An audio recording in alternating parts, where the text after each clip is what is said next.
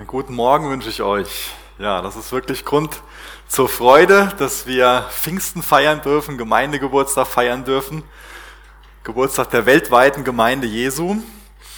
Und ähm, weiß nicht, wie du so deinen eigenen Geburtstag feierst, sonst sind ja Geburtstage oft so Tage, ähm, wo man sich schon mal ähm, mehr oder weniger viel um sich selbst dreht. Also man bekommt das Essen, was man besonders liebt und die Gäste, die kommen, beschenken einen und es geht einfach sehr viel um einen selbst.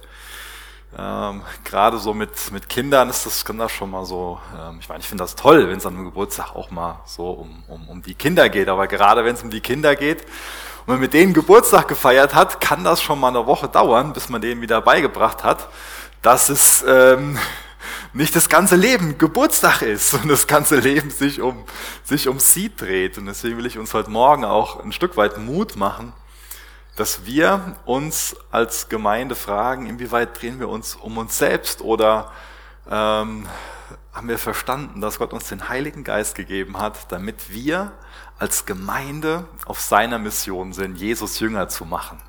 Das ist ja das, wo es an Pfingsten drum geht. Ähm, Gott hat ja Gemeinde nicht geschenkt zu einem Selbstzweck, dass sich Gemeinde so einfach nur um sich selbst dreht und sich selbst gemütlich macht in dieser Welt, sondern Gott hat Gemeinde gestiftet, um Gottes Frieden zu verbreiten und ähm, hat der Gemeinde den Heiligen Geist anvertraut, damit der Geist die Kraft gibt, die Mission von Jesus weiterzuführen. Daran will ich uns heute Morgen erinnern. Das Pfingstfest ähm, ist ja jetzt 50 Tage nach ähm, der Auferstehung und ähm, beziehungsweise 40 Tage nach der Himmelfahrt. Dann sind nochmal 10 Tage des Wartens. Und das ist voll ermutigend. Ähm, oft ist es schon mal so, dass man lange auf eine äh, Erfüllung von der Verheißung warten muss. Hier mussten die Jünger nur wenige Tage warten. Da war nur wenig Zeit zwischen dem, wo es noch ein, ein Versprechen war, ein, ein Warten und dann kam die Erfüllung, die wurde die Verheißung des Vaters erfüllt und das geschah zur Erntezeit.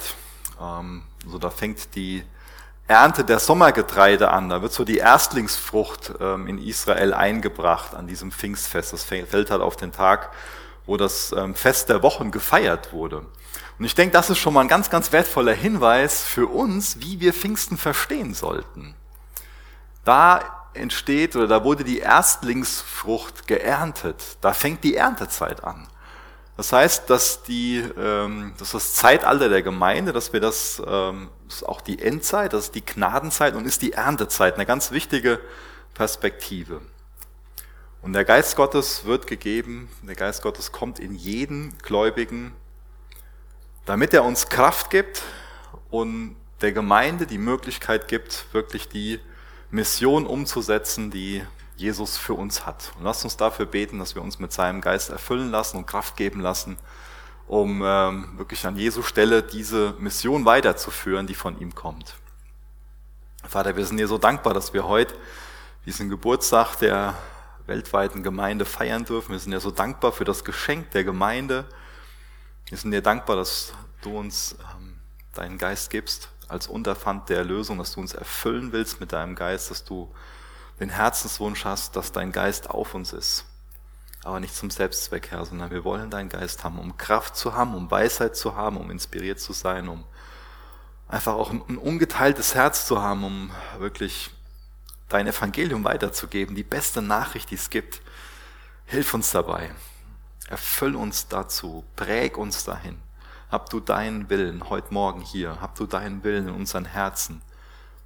Wir laden dich ein, dass du uns, dass du uns erwächst, dass du uns einen Blick dafür gibst, für das, was du für uns als Gemeinde dran hast, für uns persönlich. Führ du uns, Herr. Und mach, dass wir als Gemeinde dafür brennen, dein Reich zu bauen, uns dir hinzugeben, uns auf dich zu verlassen und Glaubensschritte zu gehen, Herr. Amen. Ihr dürft gern mal die Apostelgeschichte aufschlagen, Apostelgeschichte 1. Lesen wir mal ein paar Verse. Um nochmal kurz auf diesen Gedanken einzugehen, dass ähm, Pfingsten versprochen war und dann auch erfüllt wurde, dass Jesus seine Versprechen hält. Und zwar Apostelgeschichte 1, Vers 4. Und als er mit ihnen versammelt war, befahl er ihnen, sich nicht von Jerusalem zu entfernen, sondern auf die Verheißung des Vaters zu warten, die ihr, sagte er, von mir gehört habt. Denn Johannes taufte mit Wasser, ihr aber werdet mit heiligem Geist getauft werden nach diesen wenigen Tagen. Dann lese ich noch Vers 8. Aber ihr werdet Kraft empfangen, wenn der Heilige Geist auf euch gekommen ist, und ihr werdet meine Zeugen sein, sowohl in Jerusalem als auch in ganz Judäa und Samaria und bis an das Ende der Erde. Und jetzt könnt ihr gerne nochmal Johannes 20 aufschlagen. Da haben wir jetzt gelesen, so was kurz vor Pfingsten geschah dieses Versprechen, dieses, dieser, dieser Auftrag von Jesus hier wartet, bevor es wirklich losgeht mit Gemeinde, mit Mission. Ähm, diese Erinnerung, ihr braucht Kraft dazu, zu, für das, was, was ich mit euch vorhabe, für, für diese Mission.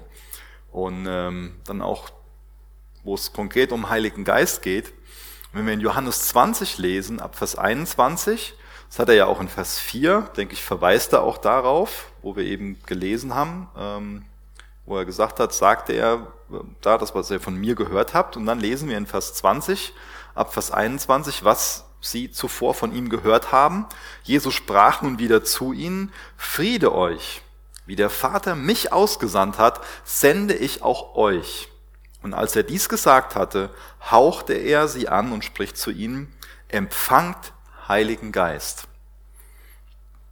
Ich habe die Überzeugung, dass wenn Jesus sie jetzt hier anspricht, sie anhaucht und ihnen sagt, empfangt Heiligen Geist, dass sie dann auch Heiligen Geist empfangen haben. Und später spricht er mit ihnen über den Heiligen Geist, dass ähm, da quasi noch was aussteht, dass sie noch diese Kraft brauchen. Und wir haben jetzt hier gelesen, dass der Heilige Geist in Johannes 20 in sie gekommen ist und das ist ein wichtiger Unterschied. In Apostelgeschichte 1, was wir da gelesen haben, lesen wir davon, wie der Heilige Geist auf sie kommen kann. Das ist was ganz, was, was anderes, ein wichtiger Unterschied, den wir machen sollten. Wir lesen hier von einer Sendung. Das ist das ganz Zentrale für Gemeinde. Wir existieren nicht zum Selbstzweck. Wir sind eine Dienstgemeinschaft, um gemeinsam dieser Sendung zu entsprechen.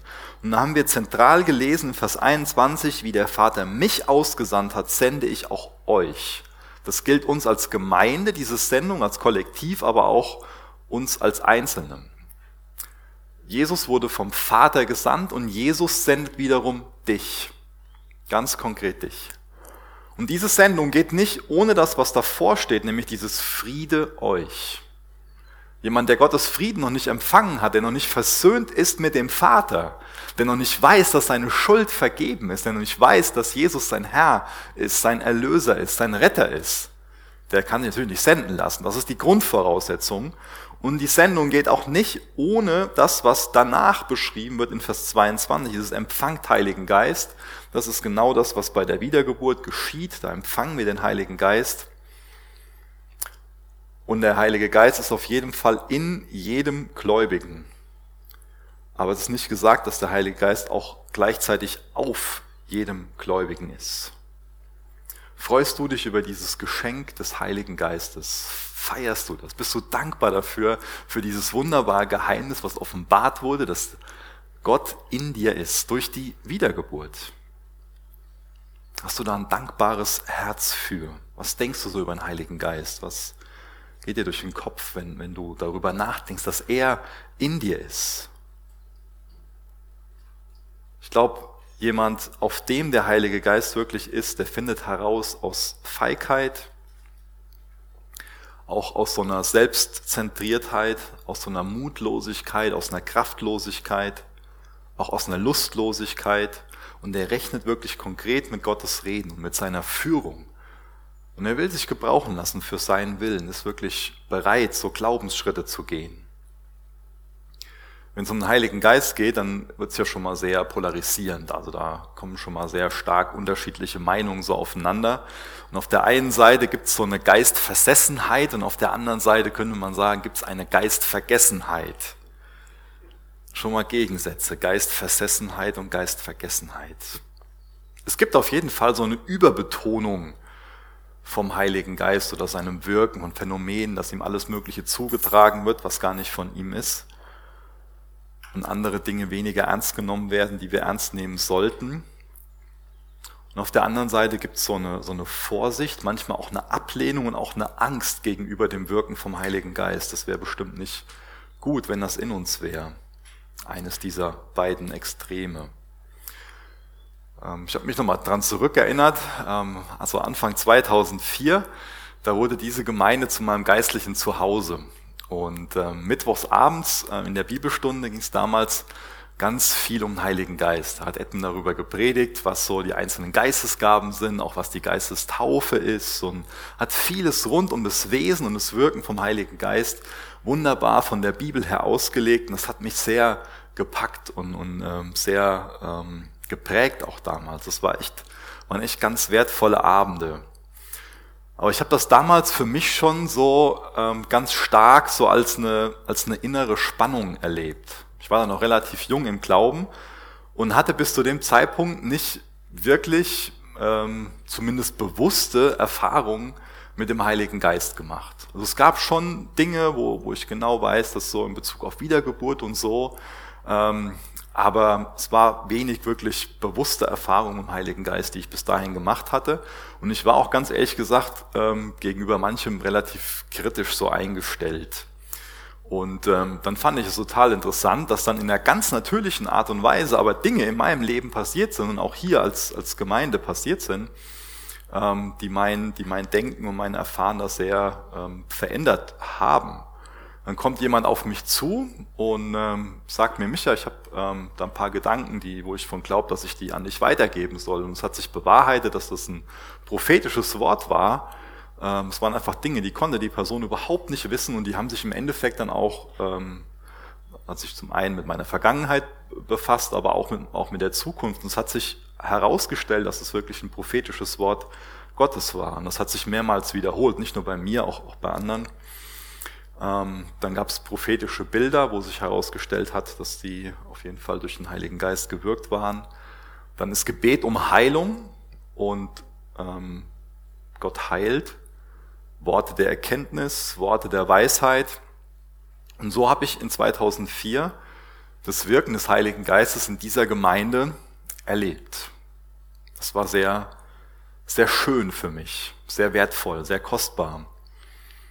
Zugleich gab es aber auch Personen in meinem Leben, die stark gemahnt haben, so, dass das vielleicht alles gar nicht doch nicht so von, von Gott ist und dass man sich da auf jeden Fall nicht bösen Mächten öffnen darf. Und das ein oder andere wurde schon sehr harsh kritisiert und ich habe mich in so einem Spannungsfeld aus unterschiedlichen Meinungen befunden. Das war schon so ein ziemliches ähm, Tauziehen, so, also zumindest so eine innere Spannung. Vielleicht könnt ihr das nachvollziehen, nicht das, was ich versuche zu erklären.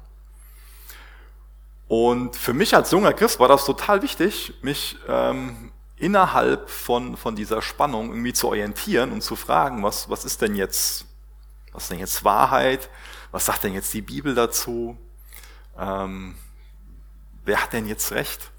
Und ich habe für mich relativ schnell schon mal ähm, angefangen zu verstehen, dass wir alle eine, eine Brille aufhaben, wenn, wenn wir Bibel lesen oder auch wenn wir unser Erleben deuten und dass wir alle auch begründet mit unserer Persönlichkeit, begründet mit unserer Prägung, auch blinde Flecken haben und Dinge einfach nicht so, nicht so sehen, gar nicht sehen können.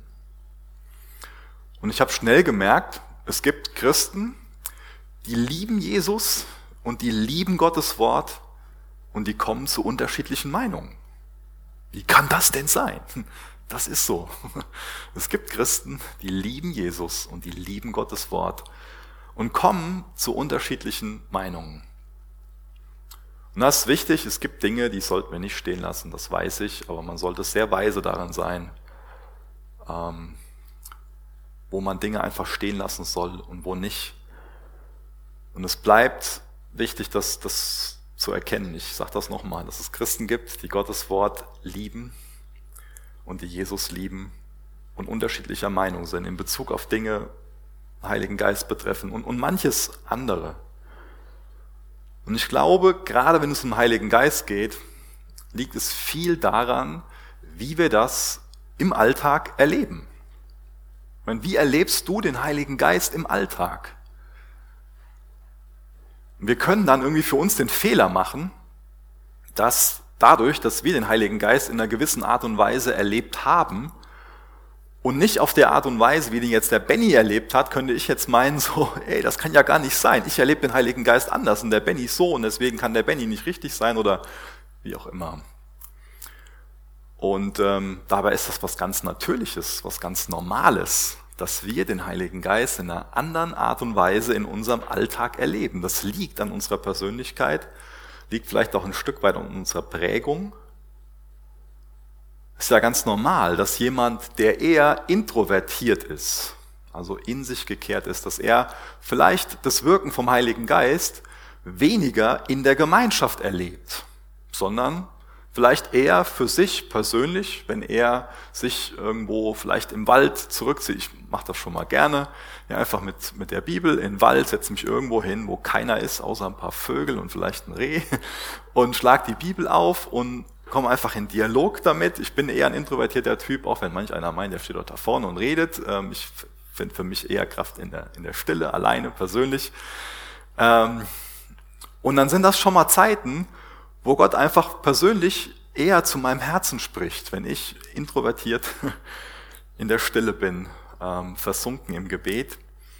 Aber jemand anderes, der extrovertiert ist, also der eher Kraft tankt in der, in der Gemeinschaft, in der Gruppe, der wird das Wirken vom Heiligen Geist eher erleben, wenn er vielleicht in einem Setting wie in der Chapel Group ist, da Gemeinschaft hat, gemein, gemeinsam betet, gemeinsam Bibel liest. Es ist also ganz natürlich, dass Gott auch unsere Persönlichkeit berücksichtigt. Denn wir sind als Menschen ja sehr komplexe Wesen. Eine Sache, die uns auch komplex macht, ist, dass wir zwei Gehirnhälften haben, ähm, die mehr oder halt weniger miteinander verbunden sind. Und der eine nutzt mehr die rechte, der andere nutzt mehr die linke. Der eine ist eher der Denker, der andere ist eher der Bauchmensch. Der eine, der ist eher kreativ, der andere eher strukturiert. Macht immer Freude, wenn das in der Ehe so aufeinander prasselt. Ich weiß, sehr schön. Ähm, wenn wir uns ergänzen. Gott hat uns mit Gefühlen geschaffen und er hat uns mit dem, mit dem Verstand geschaffen. Und das ist wichtig, dass sich das beides ergänzt, dass wir beides brauchen und dass wir beides ähm, von ihm beherrschen, von ihm prägen lassen wollen. Und trotzdem wird es so sein, dass der Heilige Geist oft die Türen nutzt, die wir ihm aufmachen, die offen sind. Unser Denken kann so eine Tür sein. Wenn wir so ein Bauchmensch sind, dann ist es vielleicht diese Tür. Der eine erlebt halt Gottes Gnade eher beim persönlichen Lesen der Bibel. In der Stille wird er überwältigt. Und der andere erlebt das eher im gemeinsamen Lobpreis und will das dann auch ausdrücken und, und streckt Gott so die Handflächen zu. Der geht auf die Knie oder legt sich mit dem Angesicht so auf den Boden und ein anderer kann damit nichts anfangen und denkt sich was dabei, was der andere so macht, so, das ist das Selbstdarstellung oder was auch immer für ein Gedanke kommen könnte. Dabei sind wir einfach unterschiedlich und es ist gut, uns in der Unterschiedlichkeit einfach anzunehmen.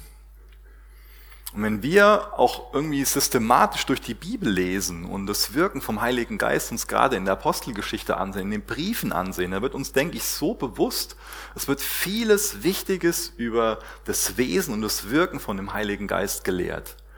Aber wir, wir sehen auch immer wieder, wir können ihn nicht in eine Box sperren, wir können sein Wirken nicht systematisieren und das irgendwie so, wir würden Gott so sehr darin einschränken, in dem, wie er wirklich ist.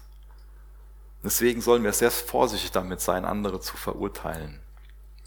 Ich glaube, ein Grund, warum wir auch den Heiligen Geist auf unterschiedliche Art und Weise erleben, ist, es gibt ja mehrere Listen von Geistesgaben.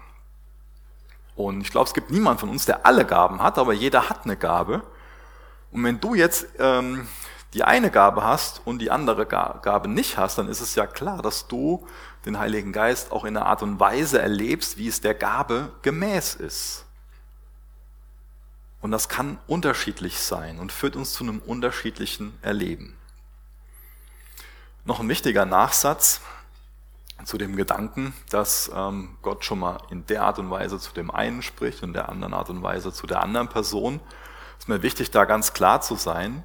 dass wir alle Gottesdienst brauchen. Ich glaube, wir alle brauchen auch Gemeinschaft wie in Chapel Groups. Und ich glaube, wir alle brauchen auch diese persönliche Stille, diese persönliche stille Zeit. Das will ich damit überhaupt nicht wegdiskutieren. Wir alle brauchen diese drei Dinge. Nur es wird bestimmt so sein, dass wir Gott in dem einen oder anderen Setting, ich nenne es mal, lauter hören.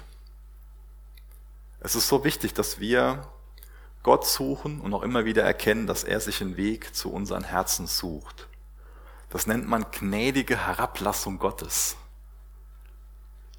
So, so ein Geschenk, dass Gott sich einen Weg sucht, um mit uns in Kontakt zu treten, um zu unseren Herzen zu reden.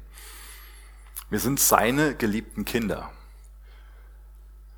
Ich habe vier Kinder und muss immer wieder lernen, ihre Sprache der Liebe zu sprechen. Die, die vier sind anders. Ich meine, den Hannes, der ist ja das vier Monate alt, den muss ich noch nach und nach kennenlernen. Da kenne ich ja nicht so genau den Weg zu seinem Herzen, obwohl ich auch schon weiß, wenn ich einen gewissen Blödsinn mit ihm mache, dann freut er sich und lacht, ja.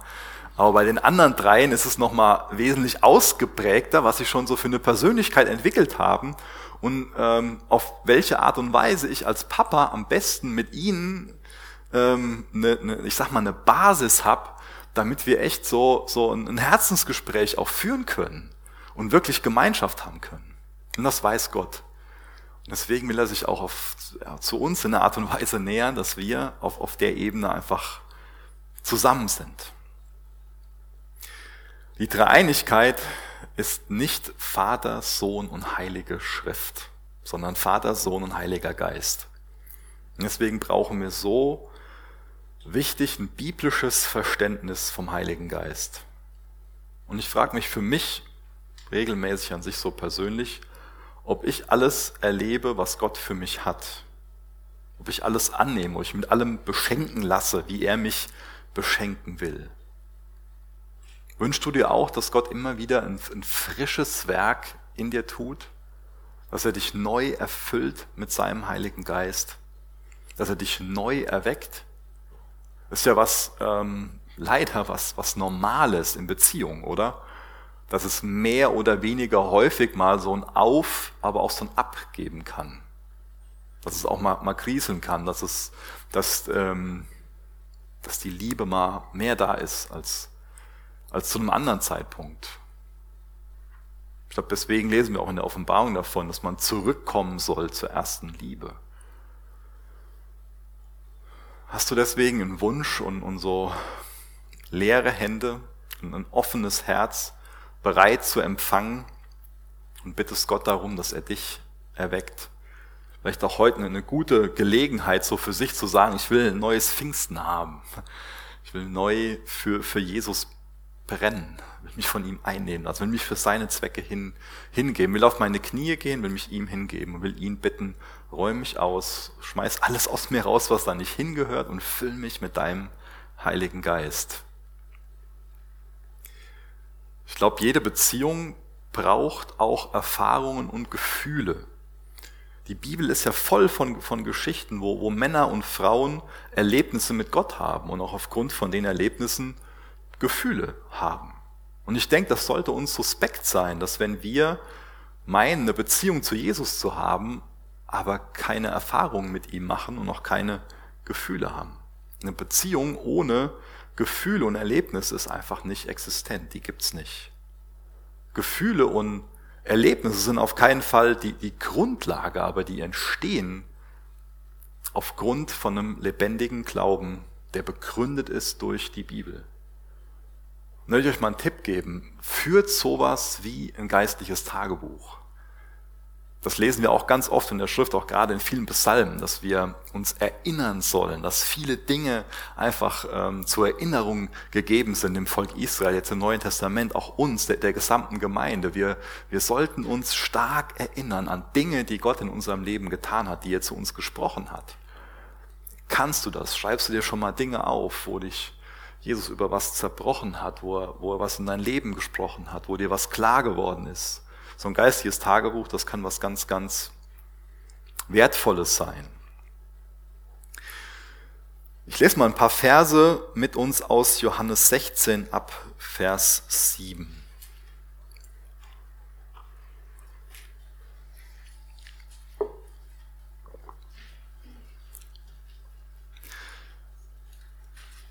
Johannes 16 ab Vers 7 bis Vers 13.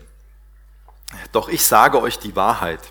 Es ist nützlich, dass ich weggehe, denn wenn ich nicht weggehe, wird der Beistand nicht zu euch kommen.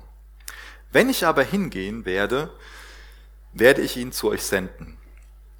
Und wenn er gekommen ist, wird er die Welt überführen von Sünde und von Gerechtigkeit und von Gericht. Von Sünde, weil sie nicht an mich glauben, von Gerechtigkeit aber, weil ich zum Vater gehe und ihr mich nicht mehr seht. Von Gericht aber, weil der Fürst dieser Welt gerichtet ist. Noch vieles habe ich zu euch zu sagen, aber ihr könnt es jetzt nicht tragen.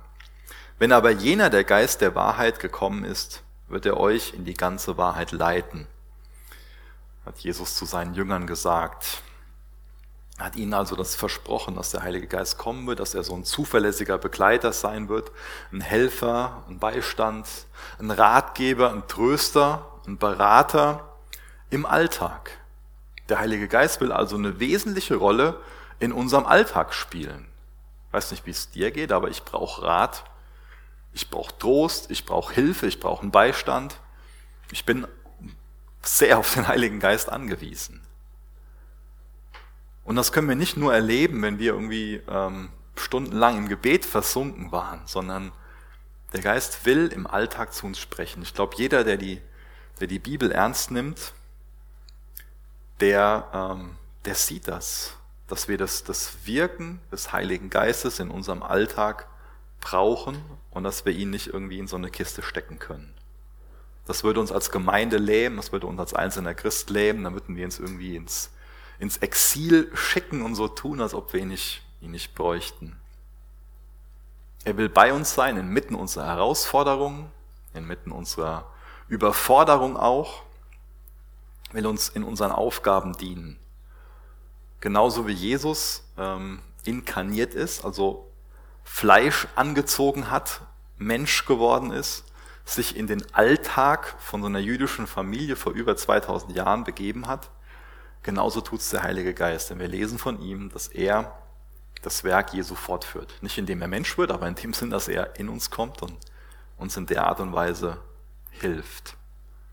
Ich habe nochmal bewusst durch die Apostelgeschichte lesen, gelesen, um, um ähm, nochmal darin ermutigt und erfrischt zu werden, wie der Heilige Geist handelt. Und mir sind ähm, vier Dinge beim Leben, beim Lesen der Apostelgeschichte aufgefallen. Und zwar zum einen, dass der Heilige Geist ganz stark im Leben derer wirksam ist, die das Evangelium verbreiten. Das ist der erste Punkt, wo ich gleich noch ein paar Gedanken zu weitergeben will.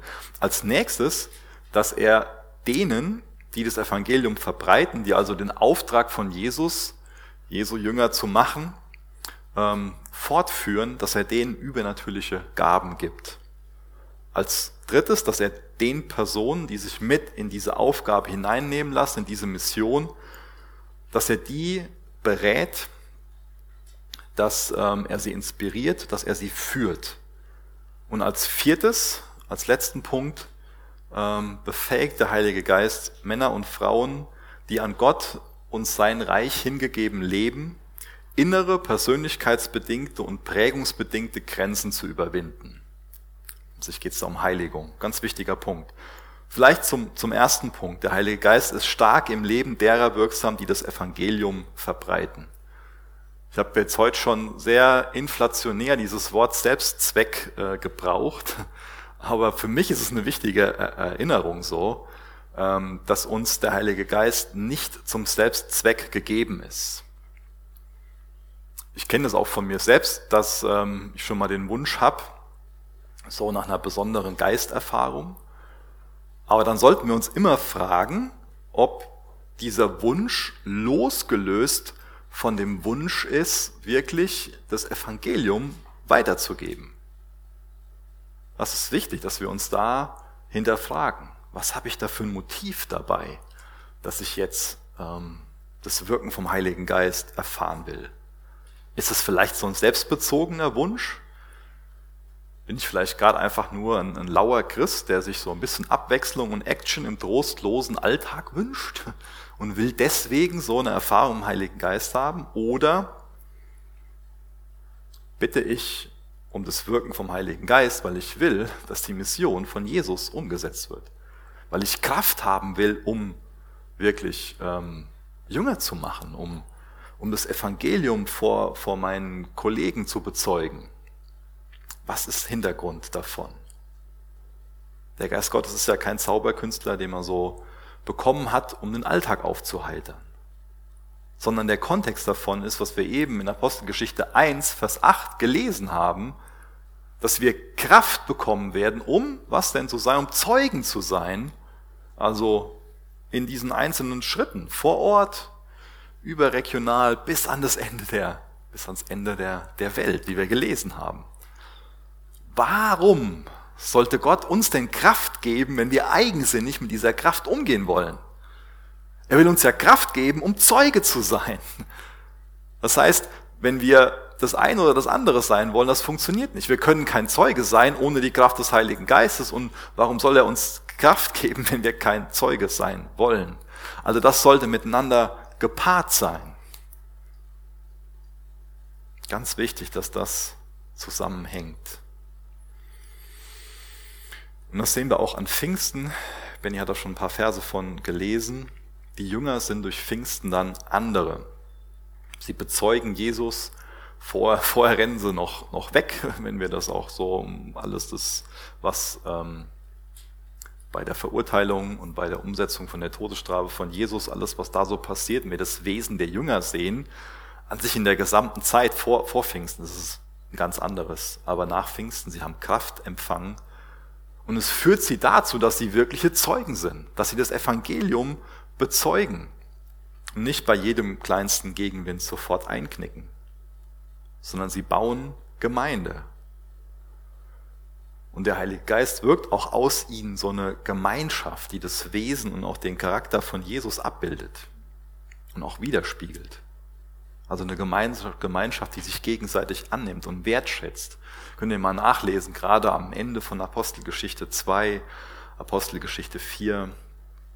Es ist einfach so ermutigend, wie sehr die die Liebe und Gnade Gottes, die sie empfangen haben, wirklich miteinander teilen. Ich denke, wir greifen immer wieder ins Leere, wenn wir uns nach dem Geist ausstrecken und dabei nicht wirklich das Reich Gottes im Auge haben. Also der Wunsch nach mehr Wirken des Heiligen Geistes, der ist absolut sinnvoll, wenn wir es darauf, wenn wir darauf aus sind, wirklich das Evangelium zu verbreiten. Deswegen lass dich auf das beides ein. Mach das, dass die Motivation die ist, das Evangelium weiterzugeben, dass du da Kraft für haben willst, dass du da Zeuge von sein willst. Als nächste Beobachtung aus der Apostelgeschichte ergibt denen, die Jesu Auftrag folgen, Jünger zu machen, übernatürliche Gaben. Wir werden uns noch viel mit den Gaben beschäftigen, weil wir durch 1. Korintherbrief durchgehen und da wird es noch gerade in Kapitel 12 und 14 sehr umfassend darum gehen. Da freue ich mich schon sehr drauf und es ist mir auch zu dem Punkt wichtig ähm, zu, zu, zu sagen, ähm, jeder wiedergeborene Christ hat auf jeden Fall eine Gabe. Wo es mir heute darum geht, ist bei diesem Punkt, dass er denen, die dem Auftrag folgen, Jünger zu machen, übernatürliche Gaben gibt, ist zu betonen, dass diese Gaben nicht funktionieren wie so eine Bohrmaschine. Also ich habe in meinem Keller eine Bohrmaschine, die brauche ich nicht täglich. So ab und zu brauche ich die mal, dann kann ich da hingehen, ich hole die hoch und kann damit ein Loch bohren. Aber mit dem Heiligen Geist ist es eher sowas wie mit, oder mit den, mit den Gaben des Heiligen Geistes, ist es eher so, wie mit einem Muskel. Vielleicht hast du mal irgendwie einen Arm gebrochen, nimm mal an, dein Arm war gebrochen und du hattest in vier Wochen in Gips. Ähm, danach warst du nicht stärker, ja, sondern du brauchst, hast wahrscheinlich äh, Physiotherapie gebraucht und musstest wieder trainieren, musstest da dranbleiben. Also Gott gibt uns eine Gabe, Gott gibt uns, man könnte sagen, einen Muskel. Und wenn wir den einfach nicht gebrauchen, wenn wir da keine Kenntnis von haben, dass ich den Muskel habe und ich nutze den nicht, dann wird der Muskel einfach sich zurückbilden und ziemlich verkümmern. Also wir bekommen was anvertraut als Verwalter, was wir wirklich einsetzen sollen. Und auch da ist wieder diese ganze starke Betonung nicht Selbstzweck, sondern die Betonung, es geht bei den Geistesgaben um die Erbauung der Gemeinde. Es geht darum, das Evangelium weiterzugeben um Kraft zu haben, Zeugnis zu sein, um, was, um, um, um Werkzeuge zu haben, könnte man sagen, um Zeuge zu sein. Und dabei wird der Muskel trainiert. Das ist so kostbar, dass Gott uns nicht nur einfach ähm, mit einer Berufung überfordert, sondern dass er uns alles gibt, was wir brauchen, um unserer Berufung nachkommen zu können. Deswegen, es, wär, es ist so, so schade, wenn wir einfach, wenn wir Zeit und wenn wir Kraft und wenn wir Finanzen und wenn wir Fähigkeiten für irdische Dinge verschwenden und die Einladung Gottes haben, sie zu nutzen zum Zeugnis, ums Evangelium zu verbreiten. Ist es dein Herz? Setzt du dich dafür ein oder bist du nur irdisch gesinnt?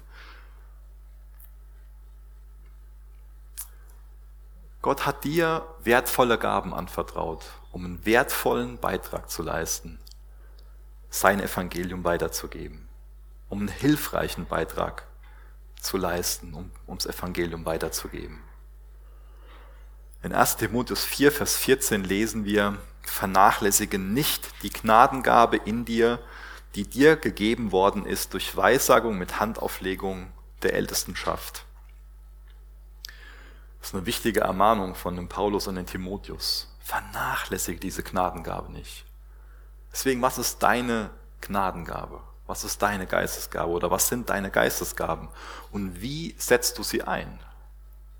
Wie lernst du sie kennen? das ist ja auch nichts Statisches, sondern man, man merkt, dass sich da vielleicht so, eine rote, so ein roter Faden durchs Leben zieht ähm, von, von Gaben, die Gott einem gegeben hat. Ähm, und dass Gott einen dann auch wieder an entscheidenden Stellen, wenn, wenn eine, eine Berufung da ist, wenn, wenn ähm, man sich entscheidet, auch Verantwortung zu übernehmen, dass er einen dann auch ergänzt. Es ist wunderbar, wie Gott uns beschenkt, wie er uns zurüstet, wenn wir uns beschenken lassen und nicht auf uns selbst vertrauen, sondern in allem auf ihn vertrauen und wirklich Hilfe von ihm haben wollen. Kennst du deine Gaben und gebrauchst du sie gerne? Setzt du sie ein, um, um wirklich Gottes Reich damit zu bauen? Zum nächsten Punkt. Der Heilige Geist inspiriert, berät und führt Menschen, die Gott von Herzen dienen. Wie gesagt, auch eine Beobachtung aus der Apostelgeschichte. Da könnten wir jetzt viele Beispiele für, für nennen. Zum Beispiel gibt es da diesen jungen Christen Philippus, der Gott dient in der Witwenversorgung. Und dann spricht der Heilige Geist zu ihm und er spricht dann schlussendlich mit diesem Äthiopier und so. Und, und Paulus wird, ähm, sehen, wir, sehen wir sehr häufig, dass, dass er vom, vom Geist geführt wird, indem er dann ähm, daran gehindert wird, nach Kleinasien zu gehen. Und, und lest es mal nach. Ich finde das sehr interessant, wie, wie Gott führt. Oder wie wir auch dann später in Apostelgeschichte 20, Vers 23 davon lesen, dass sie durch den Heiligen Geist vor schweren Anfeindungen ähm, vorbereitet werden. Ähm, wie erlebst du das, dass der Heilige Geist dich, dich führt? Dass er dich ähm, inspiriert, dass er dich berät? In Johannes 16, Vers 13 haben wir ja eben davon gelesen, dass er der Geist der Wahrheit ist, der uns in die Wahrheit leitet. Ähm, ich habe da eine, eine, eine, spannende Beobachtung gemacht, nämlich dass dieses, dieses Leiten, dass das auch damit übersetzt werden kann, so ein Wandergefährte zu sein. Finde ich ein ganz spannendes Bild, oder? Jemand, der, der die Wahrheit erfassen will, da ist der Heilige Geist Wandergefährte und, und er führt uns, er zeigt uns den Weg, damit wir die Wahrheit erkennen können damit wir Jesus als denjenigen sehen, der er wirklich ist. So ein Geschenk, dass der Heilige Geist in uns ist. Deswegen, wie erfährst du das in deinem Alltag? Hast du diese Ausrichtung in deinem Leben, dass du das Evangelium verbreiten willst, dass du, dass du Zeuge sein willst und dafür Kraft brauchst? Und lässt du es zu, dass sich der Heilige Geist dafür berät, dazu inspiriert, das Evangelium weiterzugeben, dazu befähigt. Hast du dann eine Sehnsucht nach, ein wirklich offenes Herz, ein Herz, was sich nach, nach Führung sehnt, nach, nach Ideen sehnt, was was in den Werken gehen will, die im Vorhinein für dich bereitet sind.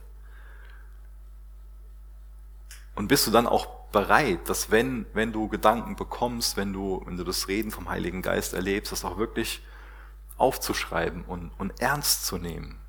Das ist so kostbar, wenn solche hellen Momente da sind.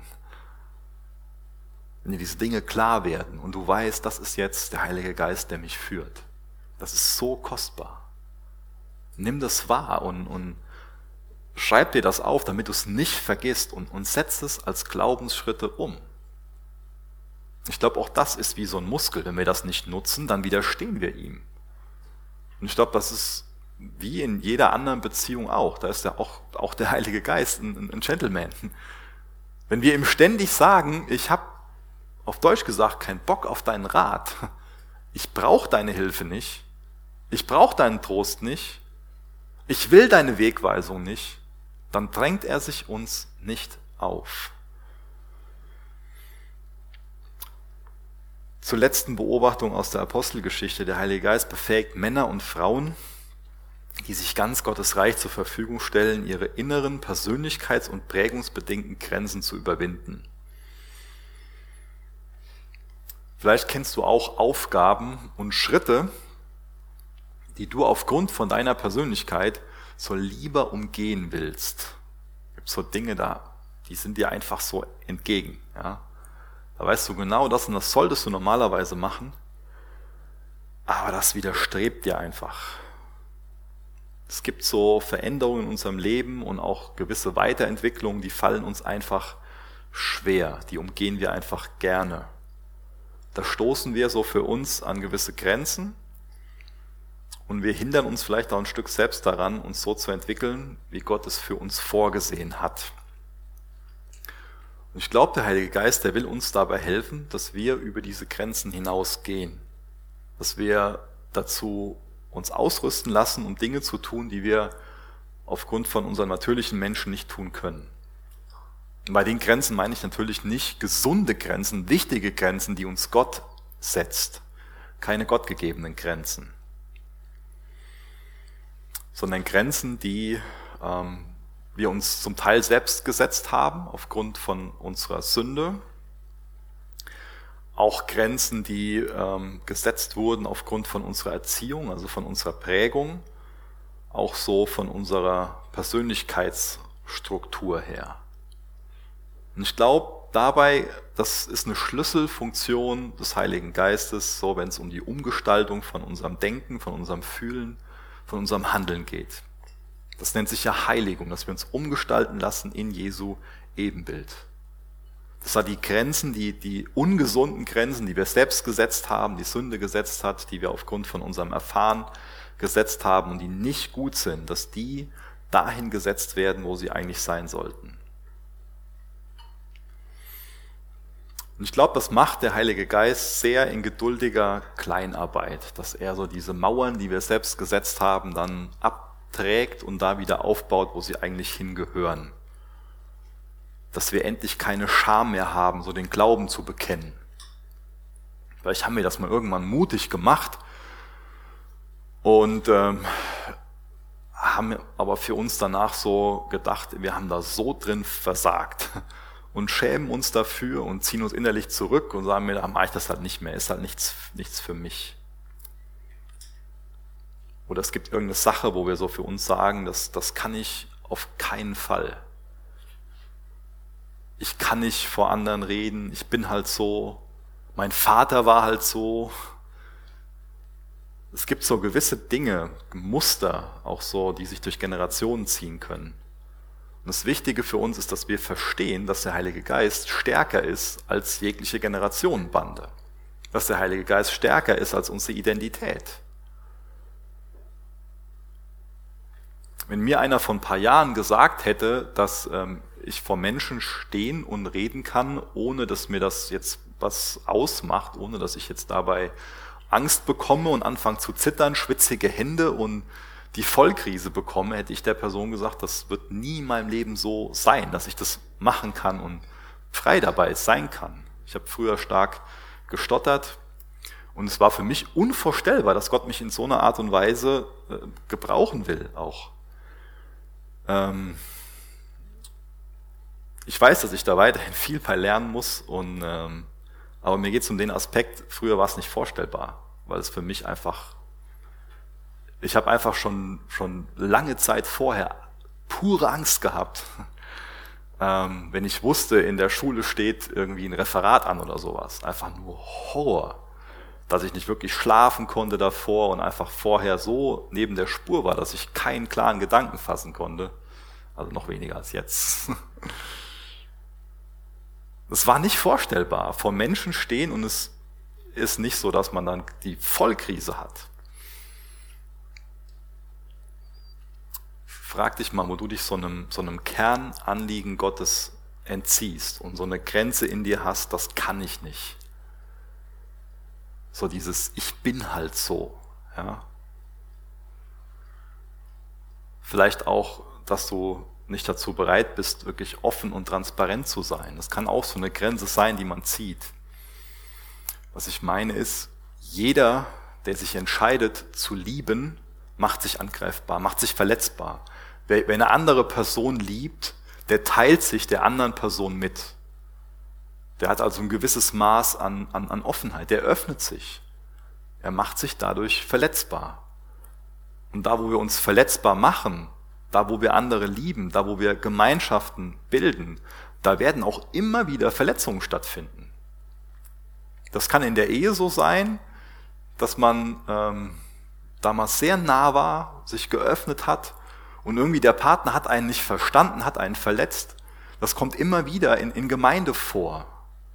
Man öffnet sich, man macht sich verletzbar, man teilt sich mit und es wird irgendwie mit Unverständnis oder irgendwie reagiert und man wird verletzt. Wie gehe ich dann vor? Wie gehe ich mit meinem kaputten Herzen dann um? Bitte ich Gott um, um Heilung? Bin ich bereit für ein, für ein klärendes Gespräch?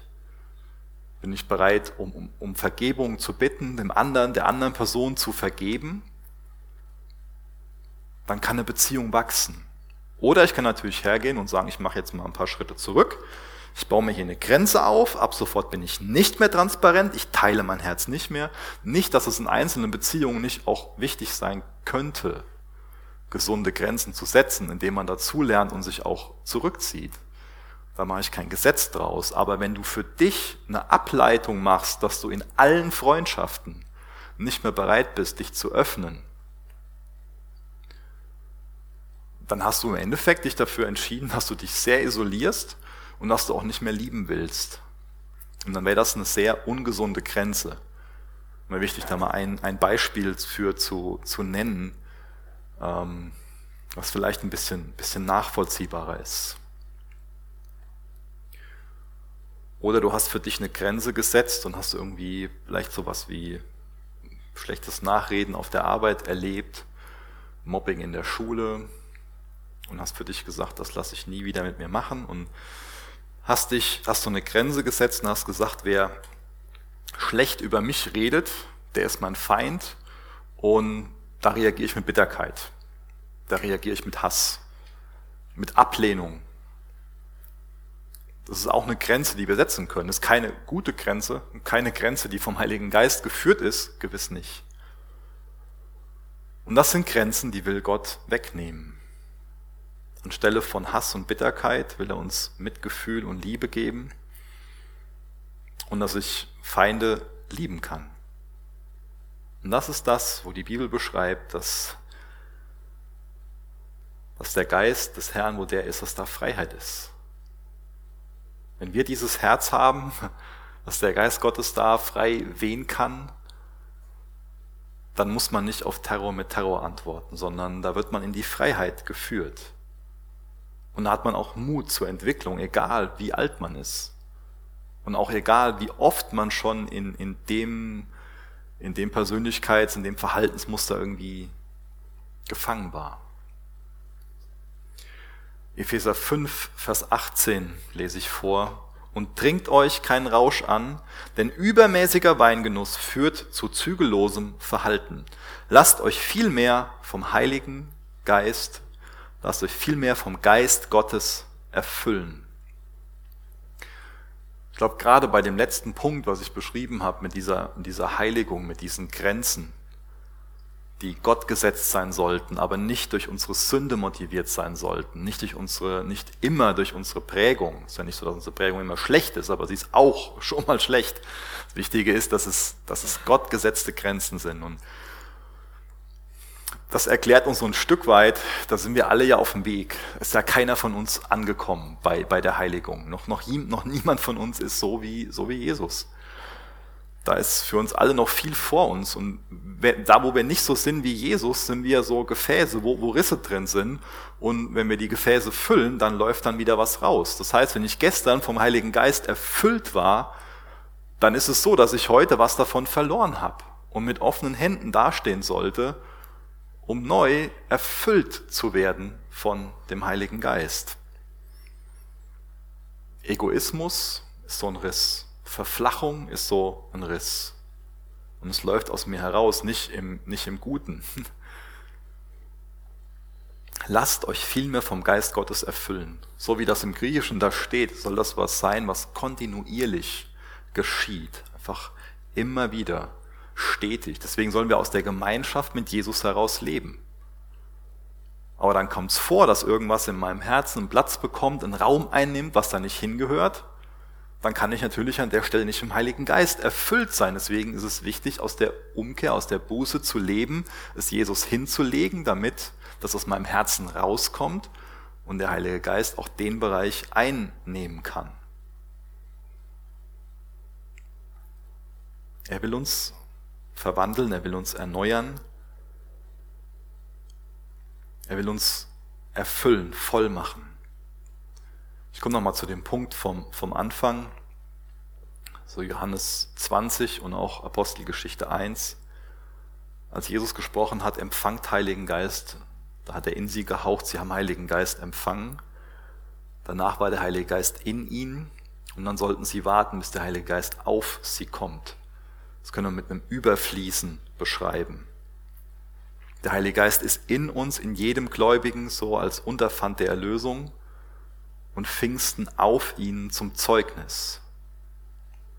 Wir lesen also an einzelnen Stellen davon, zum Beispiel an Pfingsten, auch in Apostelgeschichte 8 und 19, dass nachdem jemand wiedergeboren war, den Heiligen Geist hatte, der Heilige Geist auf sie kam. Auch das sollten wir nicht systematisieren. Wir lesen davon, dass ähm, Älteste Hände auflegen und dann zum einen wird in, in Zungen ähm, geredet, es wird prophetisch gesprochen an anderen Stellen. Es muss nicht immer irgendwie was dabei passieren. Da ist Gott souverän, wie er das macht. Jeder Christ hat den Heiligen Geist, aber es ist nicht so, dass der Heilige Geist auf jedem Christen ist. Und ich brauche das immer wieder neu, mich vom Heiligen Geist erfüllen zu lassen dieses Gebet, Herr, erfüll mich mit deinem Heiligen Geist. Oder auch einem anderen sagen, hier, bitte bete da mal für mich. Vielleicht denkst du dir, ich habe doch den Heiligen Geist, wie soll ich denn jetzt noch mehr von ihm haben? Lois und ich, wir sind jetzt seit 15 Jahren verheiratet und ähm, nach der Hochzeit ähm, hatte ich die Lois, aber ich habe bis heute noch nicht genug von ihr. Ähm, und ähm, mit war sie 19, als wir geheiratet haben, ähm, habe ich der Lois nicht gesagt, so, ja, jetzt interessierst du mich nicht mehr, jetzt, jetzt hab ich dich, sondern ähm, das Bild verwenden, um uns zu sagen, heute habe ich mehr von ihr. Ich kenne sie ganz anders und wir haben eine ganz andere, eine viel tiefere ähm, Beziehung.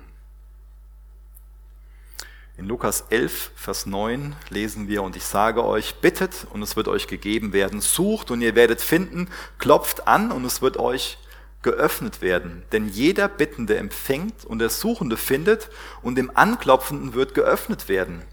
Wen von euch der Vater, wen von euch der Vater ist, wird der Sohn um einen Fisch bitten und wird er ihm statt des Fisches etwa eine Schlange geben? Oder auch wenn er um ein Ei bäte, er wird ihm doch nicht einen Skorpion geben. Wenn nun ihr, die ihr Böses seid, euren Kindern gute Gaben zu geben wisst, wie viel mehr wird der Vater, der vom Himmel gibt, den Heiligen Geist geben, denen, die ihn bitten. Ich glaube, auch der Vers ist nochmal ein ganz wichtiger Hinweis dafür, eine Einladung dazu, dass wir um den Heiligen Geist bitten dürfen. Wenn wir den Heiligen Geist einfach nur bei der Wiedergeburt bekommen würden und danach nie wieder darum bitten sollten, dann wäre dieser Vers inhaltslos in Bezug auf diese Bitte. Und er ist eine Einladung dazu. Und ich finde es so kostbar zu sehen, dass die junge Gemeinde so die Tage zwischen Himmelfahrt und Pfingsten damit verbracht hat, zu beten. Dass, dass sie Kraft bekommen. Und Gott hat das erfüllt. Andere habe ich schon mal gesagt, die Meinungen zum Thema Heiliger Geist gehen schon mal auseinander. Und vielleicht bist du auch nicht mit allem einverstanden, was ich so gepredigt habe. Ich bitte dich nur, prüf das an der Schrift. Und ich bitte dich, bitte Gott darum, dass er, ja, oder sag ihm einfach, Gott, ich will, will alles, was du für mich hast. Nicht mehr und nicht weniger. Ich glaube, das wäre ein gutes, ein gutes Ende. Ihr dürft gerne mit mir aufstehen. Ich will noch mit uns beten.